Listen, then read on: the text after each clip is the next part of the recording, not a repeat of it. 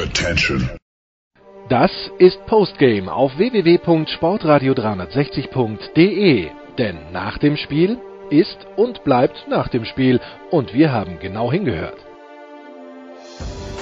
Nach dem 78 zu 83 von Ulm gegen Prometei spreche ich mit Stefan Koch, Magenta Sport. Äh, was hat heute den Unterschied gemacht, dass es für die Ulmer nicht ganz gereicht hat? Zu hohe Fehlerquote, viel zu viele Ballverluste, ähm, die zum Teil auch nicht unbedingt äh, forciert waren. Es war eine Mischung aus Sorglosigkeit und der sehr guten Athletik und Antizipationsfähigkeit äh, von Prometei. Aber auf der anderen Seite muss ich auch sagen, das war ein Spiel heute, in dem Ulm mit einem Sieg äh, die Playoffs hätte schaffen können. Und dieses Bedingungslose, was man in so einem Spiel erwartet, das habe ich bei den Ulmern heute nicht in dem Maße wahrgenommen, in dem ich es eigentlich äh, vermutet hätte. Mhm. Jetzt so ein bisschen äh, symptomatisch Bruno Caboclo, der natürlich wieder sehr gute Zahlen auflegt, offensiv wie definitiv tolle Aktionen hat, aber einfach auch ein paar Turnover, wo man manchmal den Eindruck hat, als wäre er für einen Moment gedanklich nicht ganz dabei. Oder wir haben sie ihn heute gesehen.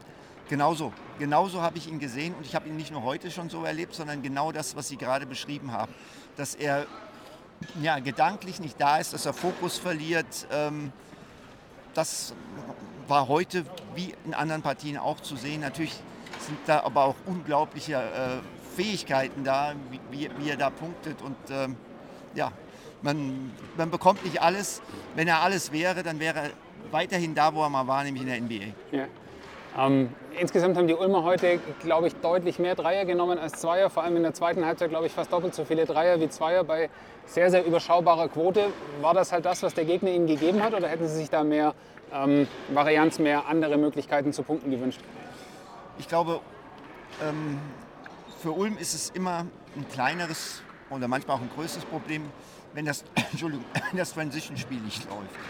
Und das, und, und, und, und das war heute ein Faktor. Dazu hat Promethe relativ äh, viel geswitcht und es gibt auch einfach, wir haben jetzt äh, Bruno Caboclo angesprochen, es gibt halt einfach auch Ulmer Spieler, wo ich auch dann den einen oder anderen Kritikpunkt sehe. Das ist zum Beispiel für mich Brandon Paul. Der hat eine herausragende Athletik, aber verlässt sich doch sehr, ich finde manchmal zu sehr auf den drei. Mhm. Ähm, auf äh, Seiten von Promethe ist mir insbesondere ähm, äh, Caleb, glaube ich, heißt der Agada aufgefallen, den ich vorher tatsächlich so nicht auf dem Schirm hatte, aber finde ich offensiv wie defensiv ein richtig herausragendes Spiel gemacht. Haben Sie das so von ihm erwartet oder wie haben Sie ihn heute gesehen?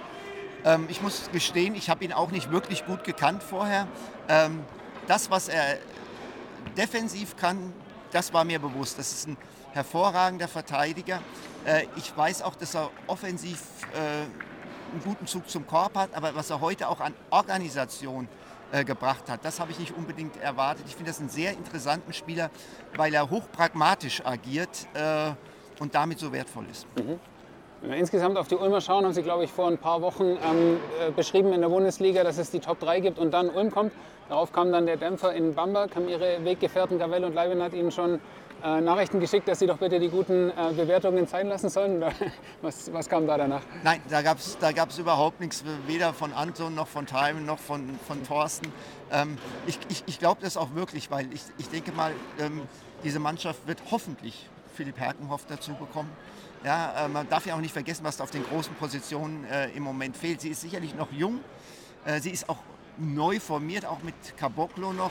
Aber ich, für mich ist es trotzdem relativ sicher eine Playoff-Mannschaft in der BBL. Durchaus mit dem, was ich geschrieben habe, auch mit, mit der Chance äh, Richtung Halbfinale. Aber ich glaube, dafür müssten sie schon Vierter oder Fünfter werden, weil ich glaube, äh, Bayern, Bonn, Berlin werden sie wahrscheinlich in der Playoff-Serie nicht knacken können. Sie haben gerade Philipp Halkenhoff angesprochen. Der hat, glaube ich, bei Ihnen im Podcast gesagt, dass er vorhatte, Ende Januar, Anfang Februar zurückzukommen. Jetzt ist Anfang März. Haben Sie da irgendwas gehört, wie weit er noch weg ist? Nein, also ich habe ähm, mit Philipp jetzt äh, in letzter Zeit äh, nicht gesprochen. Ich hoffe aber sehr, dass es nicht mehr so lange dauert. Vielen Dank. Gerne.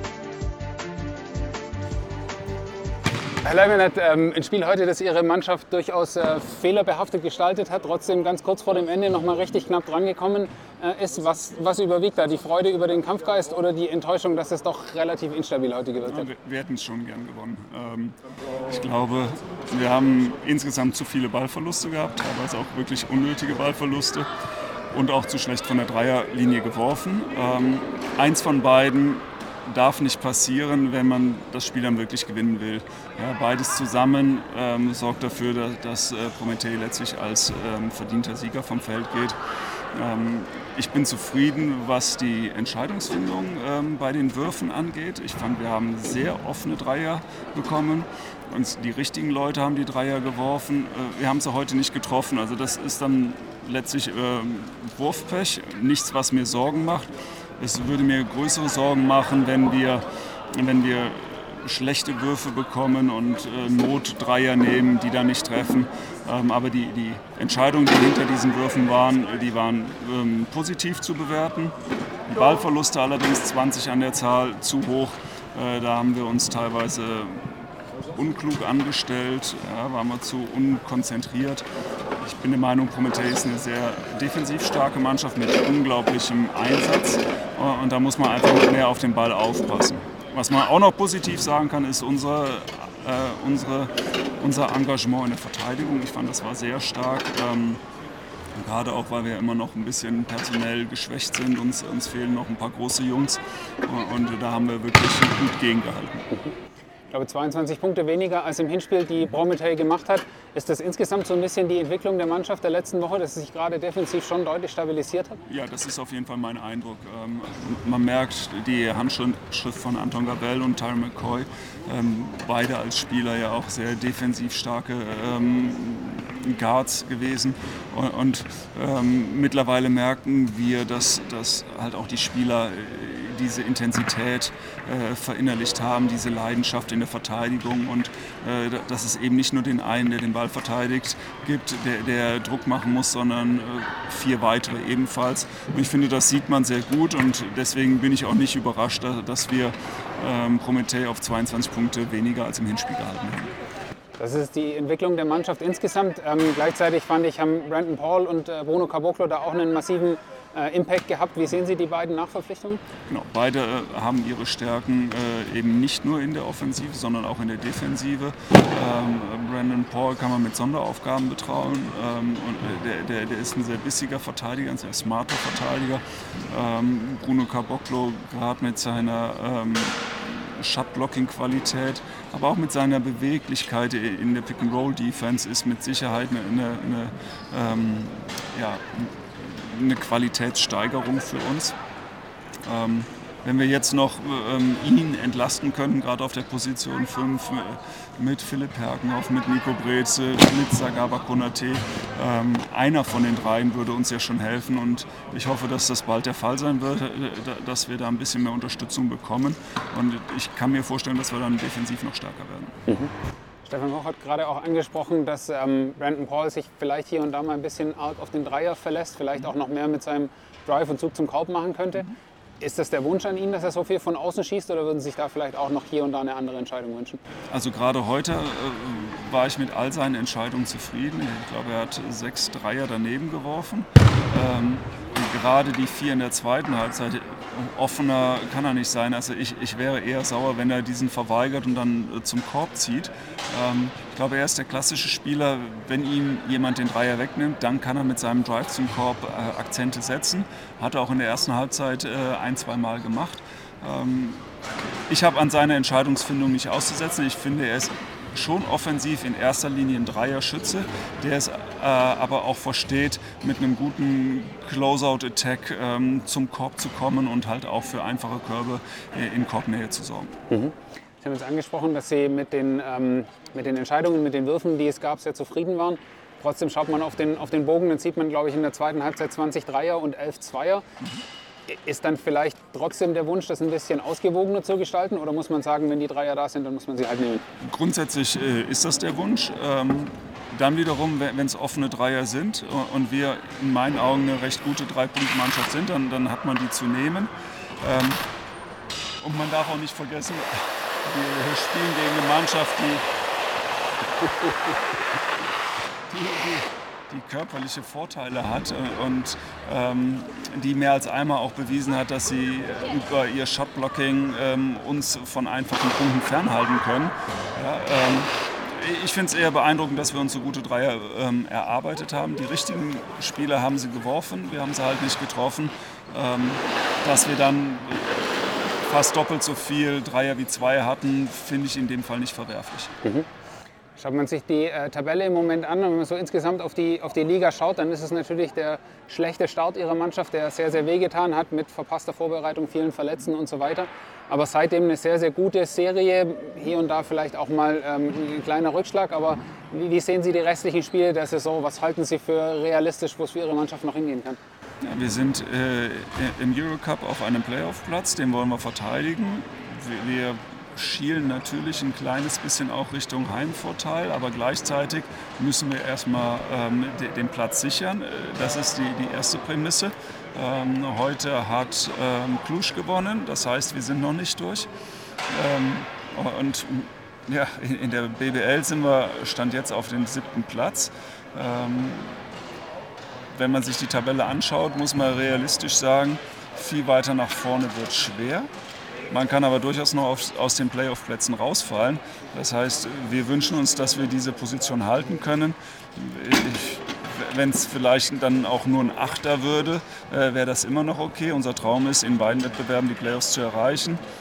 Die Positionierung ist in dem Falle jetzt erstmal zweitrangig. Dafür ist es auch zu eng, dafür hat man einen zu schlechten Start. Wenn wir in beiden Wettbewerben die Playoffs erreichen, glaube ich, können wir zufrieden sein.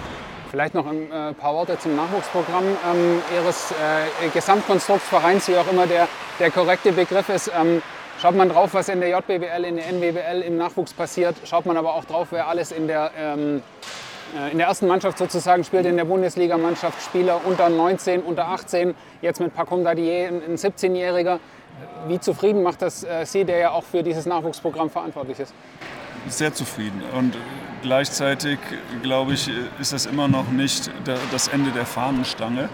Ähm, wir, wir wollen ganz konsequent und vielleicht sogar so gut wie kein anderer in Deutschland, in Europa junge Spieler fördern, junge Spieler ausbilden. Mhm.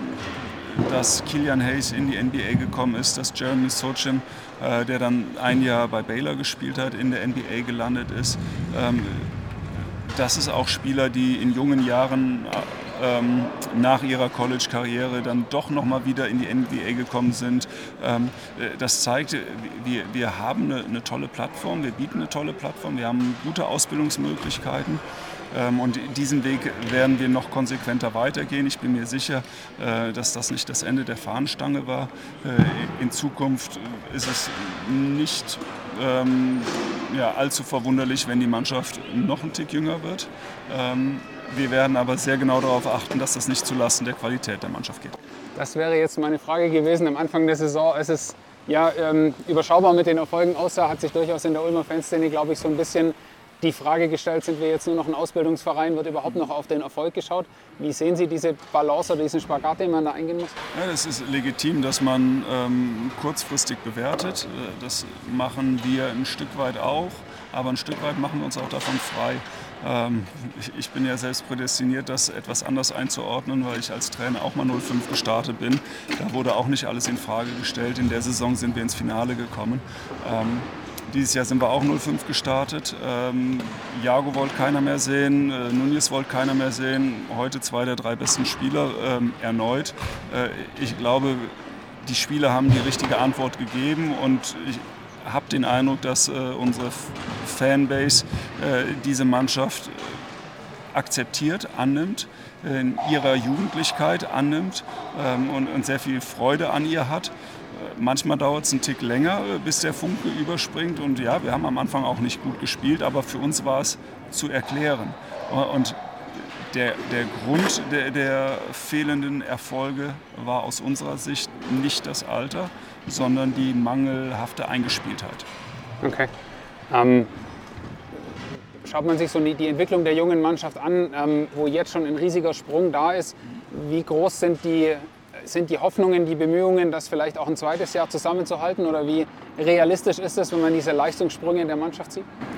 Wir haben wirklich, ich, ich kann es gar nicht genau sagen, aber von 12, 13 Spielern muss man auch mal die Doppellizenzler mitzählen.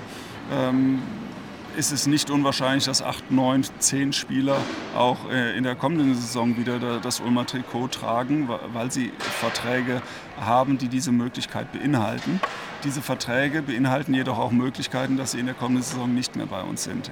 Deswegen ist es momentan schwer vorherzusagen. Ich glaube aber im Vergleich zur äh, diesjährigen Offseason werden wir eine größere Kontinuität an den Tag legen können. Okay. Vielen Dank. Dankeschön. Das war Postgame auf www.sportradio360.de. Versäumen Sie nicht die Big Show, jeden Donnerstag neu. Oder Wir sind Dirk, unser Basketball-Special und vieles mehr. Und besuchen Sie uns auf Facebook unter facebook.com slash sportradio360. Folgen Sie uns auf Twitter und abonnieren Sie uns auf iTunes.